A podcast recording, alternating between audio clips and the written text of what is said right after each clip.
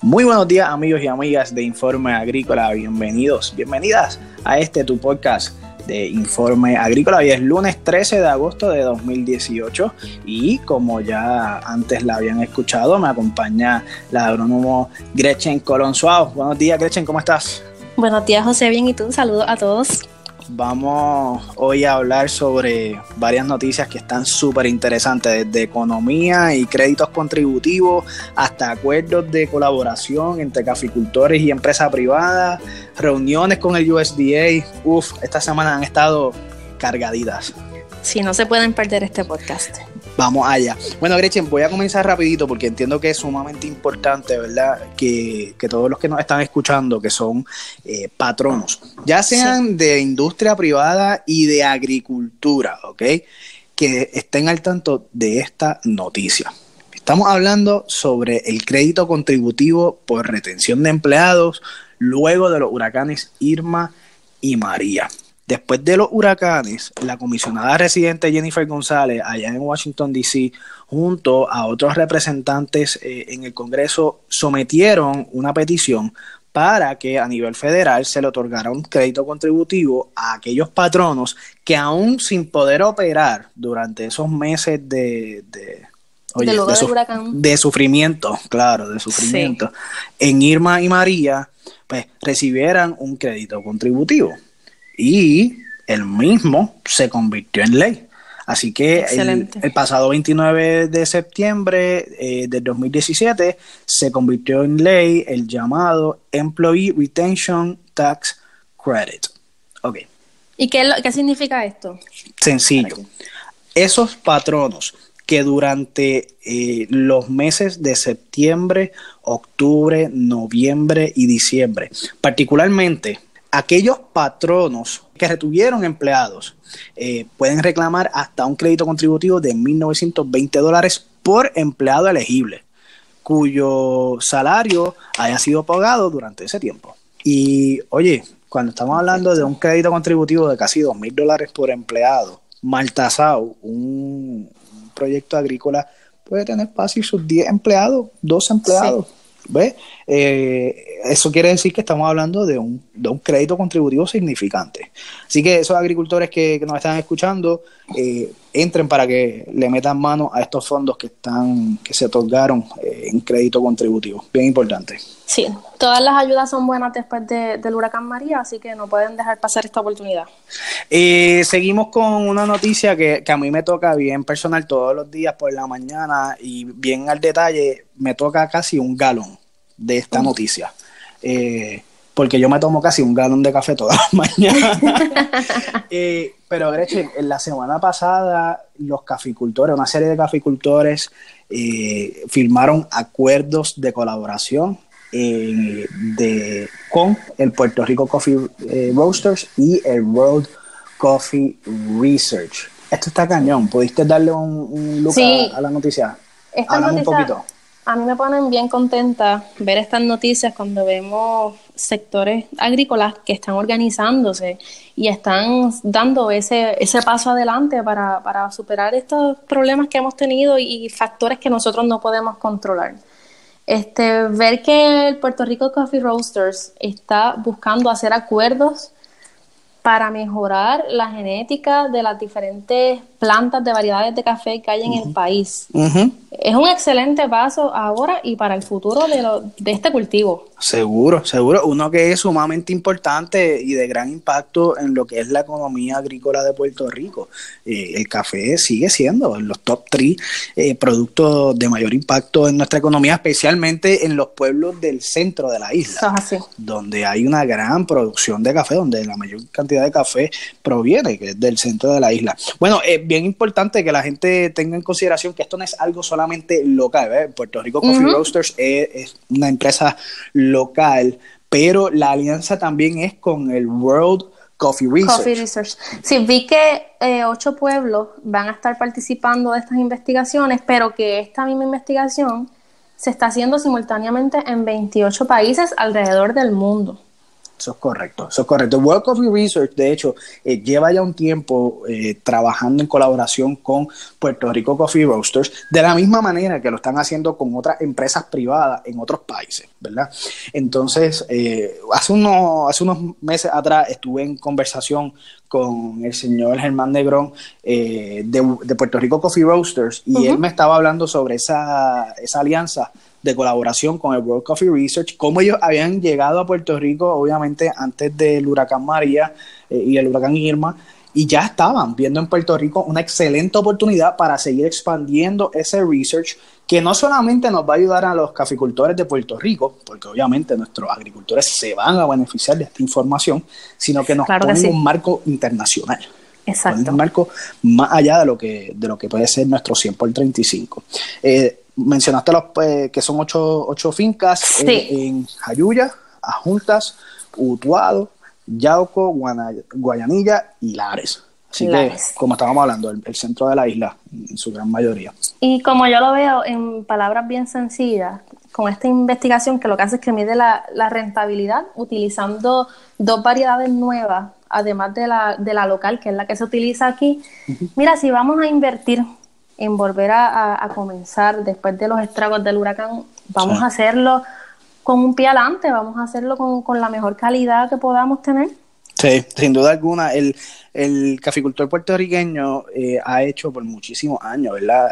Desde un punto de vista no eh, tan estructurado, ha estado buscando mejorar las variedades de café. Eh, y de hecho, es bien interesante, Gretchen, porque aquellos que están en la industria del café te van a admitir que en, en la, las variedades de café eh, son bien particulares y tú puedes tener una finca, distintos predios dentro de tu finca, donde hay variedades que funcionan mejor, o sea, tienen mejor rendimiento en ciertas áreas y otras variedades en otros predios. Mm, así. que eh, que un caficultor sepa, mira, yo tengo 10 eh, cuerdas, ¿verdad? Vamos una, una cantidad módica. Tengo 10 cuerdas de, terreno sembrada en café y dentro de esas 10 cuerdas, ¿qué variedades debo sembrar yo en qué predios de esta finca? Exacto. Porque no, todo tiene que ser la, misma variedad, porque no toda te va a dar el mismo rendimiento. Así que ahí es donde entra la ciencia, la, la, la tecnología.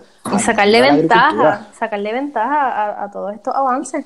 Sin duda, sin duda. Así que para más información sobre estos programas, eh, que todos aquellos que quieran saber más, pueden entrar al Facebook de Puerto Rico Coffee Roasters, donde ellos van a estar publicando actualizaciones de esta investigación. Nosotros en Informe Agrícola estaremos haciendo lo mismo, compartiendo con ustedes lo que, lo que vaya sucediendo y le invitamos para que conozcan más sobre esta organización mundial llamada el World Coffee Research, que entren a su página web worldcoffeeresearch.org o entren a su Facebook, facebook.com, diagonal World Coffee Research. Así que eh, éxito a esos caficultores. Así es, mucho éxito. Vamos entonces cambiando un poquito la temática. Bueno, antes de entrar al último tema, Gretchen, quedándonos en el café. Sí. Bien importante que esos caficultores que nos están escuchando o personas que conozcan algunos caficultores se enteren sobre lo que se llevó a cabo la semana pasada en el pueblo de las Juntas. Cuéntame un poquito de eso que no, estoy al tanto. En el, miércoles pasado, lo que es el sector de café de la Asociación de Agricultores de Puerto Rico, Brechen, se organizó y convocó una, una reunión eh, en el Coliseo, en el pueblo de las Juntas, donde se, donde se compartió información sobre este nuevo programa que ya hemos discutido antes en programas anteriores, el famoso WIP 2017. Sí. En esta reunión, eh, la cual fue muy bien concurrida. Ahí habían fácil más de 200 agricultores del área que se dieron cita. Eh, en esta reunión, funcionarios del USDA, personalmente la directora interina de Farm Service, que es la, el departamento del USDA que está a cargo de la distribución de estos 2.3 billones de dólares, ofreció a los agricultores una presentación sobre este programa, cómo funciona. De hecho, llevaron equipos eh, de los que están sometiendo las solicitudes al lugar y allí estuvieron con los agricultores activamente trabajando las solicitudes. Entiendo yo que eh, pudieron comenzar, no pudieron completar el proceso completo por unas dificultades técnicas, pero al menos comenzaron. Este, ¿A qué es lo que yo llevo con esto? Muchos caficultores que están confundidos porque el, cultivo de café es bien particular en lo que es eh, qué, qué arbolitos de café se pueden asegurar y qué arbolitos no? se puede asegurar. ¿verdad? Entonces, particularmente porque en el lado de, la, de los seguros agrícolas hay un periodo de 0 a 1 o 1.5 más o menos años, eh, donde esos cafés no son asegurables. no los pueden reclamar en, un, seguro. Sin embargo, como habíamos mencionado antes, este programa del WIP es bien flexible. O sea, este programa del WIP va al punto donde te paga hasta por arbolitos de café no sembrados. ¿Ok? Porque si yo tenía mil arbolitos de café en, las famosas bolsitas negras antes de sembrar, ¿ok? En mi finca, y los, perdiste. Son mil árboles de café que ya no tienes. Claro. ¿Ves? Aunque no estuviesen en producción porque todavía no se habían sembrado. Así que el WIP te permite reclamar ese tipo de, de arbolito de café. O sea, básicamente todos los caficultores eh, asegurados o, con cultivos no asegurados pueden solicitar de estos fondos. Eso es correcto. Así que este es el punto. Mira, y allí lo pude ver eh, con mis propios ojos. Los caficultores y los agricultores en general necesitan comunicarse con sus oficinas de Farm Service eh, lo antes posible para que ellos le digan eh, los funcionarios del Farm Service le compartan a los agricultores qué documentos tienen que llevar. Eh, Importante. los documentos son bien sencillos, ¿ok? Yo sé que en Puerto Rico estamos bien acostumbrados a siempre andar con una carpeta que parece un panfleto legal eh, de ancho de documentos. Pero, pero, en este programa no se necesita tanto. O sea, llévate, el, llévate tu repertorio, tu, archivo de documentos, porque es mejor llegar con mucho que no llegar con nada. Este, sí, algo que quiero hacer énfasis, que aquí lo importante es el factor tiempo. No esperen, eh, ya habíamos hablado que estos fondos, eh, además de Puerto Rico, participan otros estados y una vez esos fondos se agoten, pues ya no, no se puede hacer nada. Así que es bien importante que lo soliciten lo antes posible. Y en noviembre 16 de 2018 es la fecha límite para hacer estas solicitudes. Eh, de igual manera, es como que mirarlo del otro punto. Yo quiero cobrar, así que si yo quiero cobrar, tengo que solicitar. Porque este proceso de pago, allí mismo en la reunión del pasado miércoles en la Junta, eh, la señora Wanda Pérez, la directora interina de, de F6, lo dijo y, y que más claro no canta el gallo este programa WIP, si ustedes solicitan este programa WIP, ustedes van a recibir un pago de este programa primero que el pago de otros programas. Eso es así. ¿Ok? O sea, porque estos fondos están disponibles ya.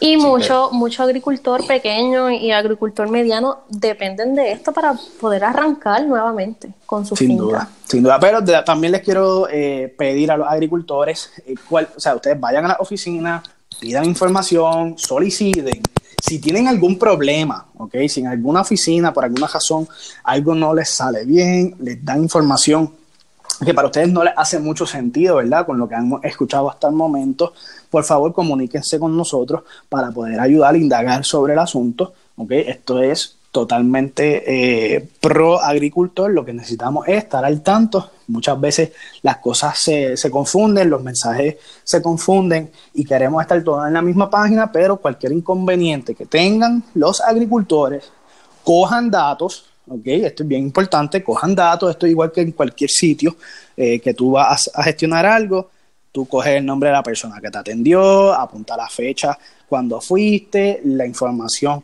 que te dijeron apúntenlo todo y no, se comunican con nosotros de tener algún inconveniente para ver cómo les podemos ayudar y facilitar en este Lo antes posible, eso es así. Correcto. Ahora sí, Gretchen, antes de terminar, eh, les comparto a, todos los, compañeros y compañeras que nos están escuchando que este próximo artículo es auspiciado ah, por nuestros amigos de Puerto Rico Farm Credit, quien nos compartió esta publicación muy interesante, se compartió hoy en la mañana, titulado ¿Cómo ha cambiado el rol de la mujer en la agricultura? Y ahí, ¿qué, ¿quién mejor persona con quien hablar que con Gretchen sobre este tema? Eh, está espectacular, Gretchen, cómo la, el rol de la, de la mujer ha cambiado tanto en lo que es nuestra industria agrícola. ¿Qué tú opinas al respecto? Wow, pues yo, yo tengo una opinión muy, muy, muy Sí, muy Gretchen.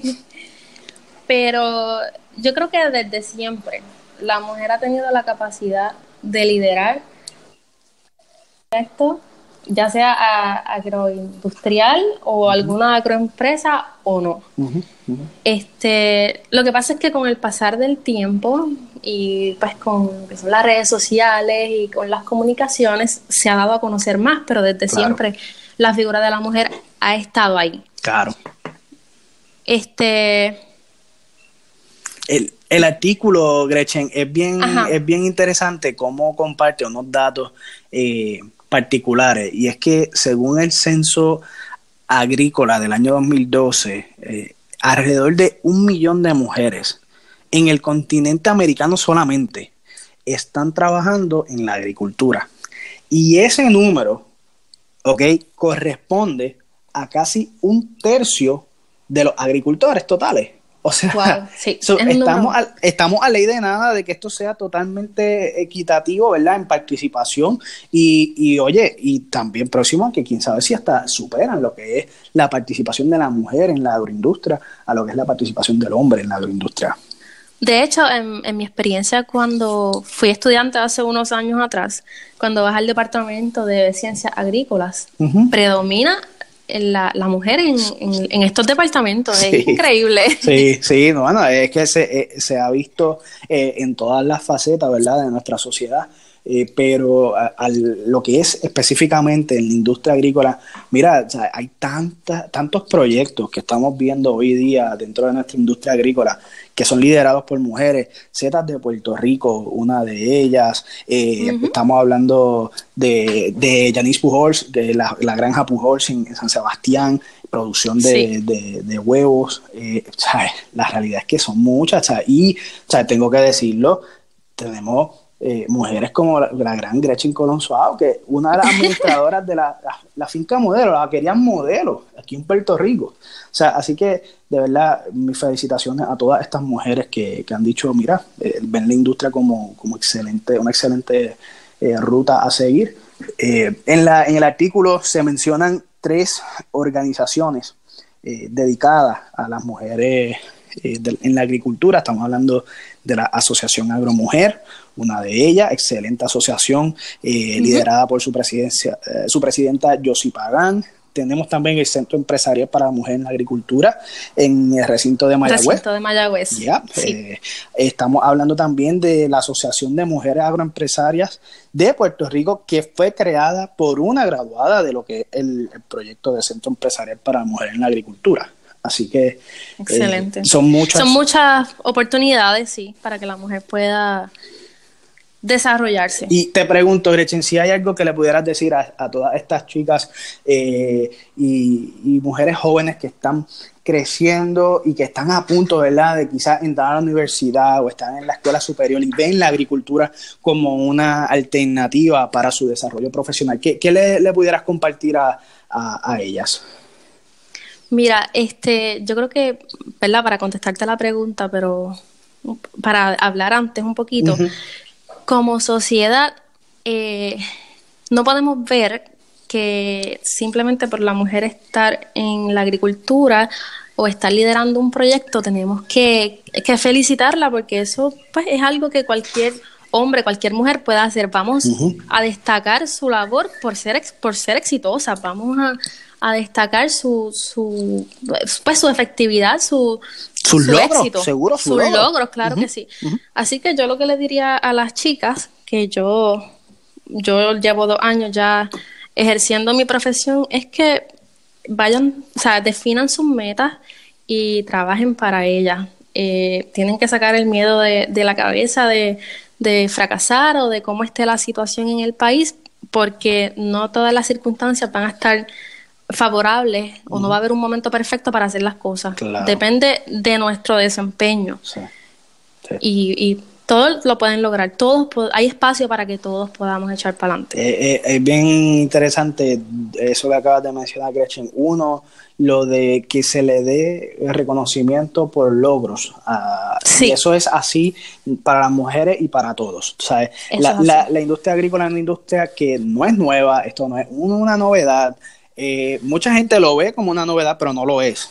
la, industria agrícola estuvo aquí primero que la, que la industria de aviación, estuvo aquí primero que la industria farmacéutica. O sea, esto es la, fundación de la humanidad, es la agricultura.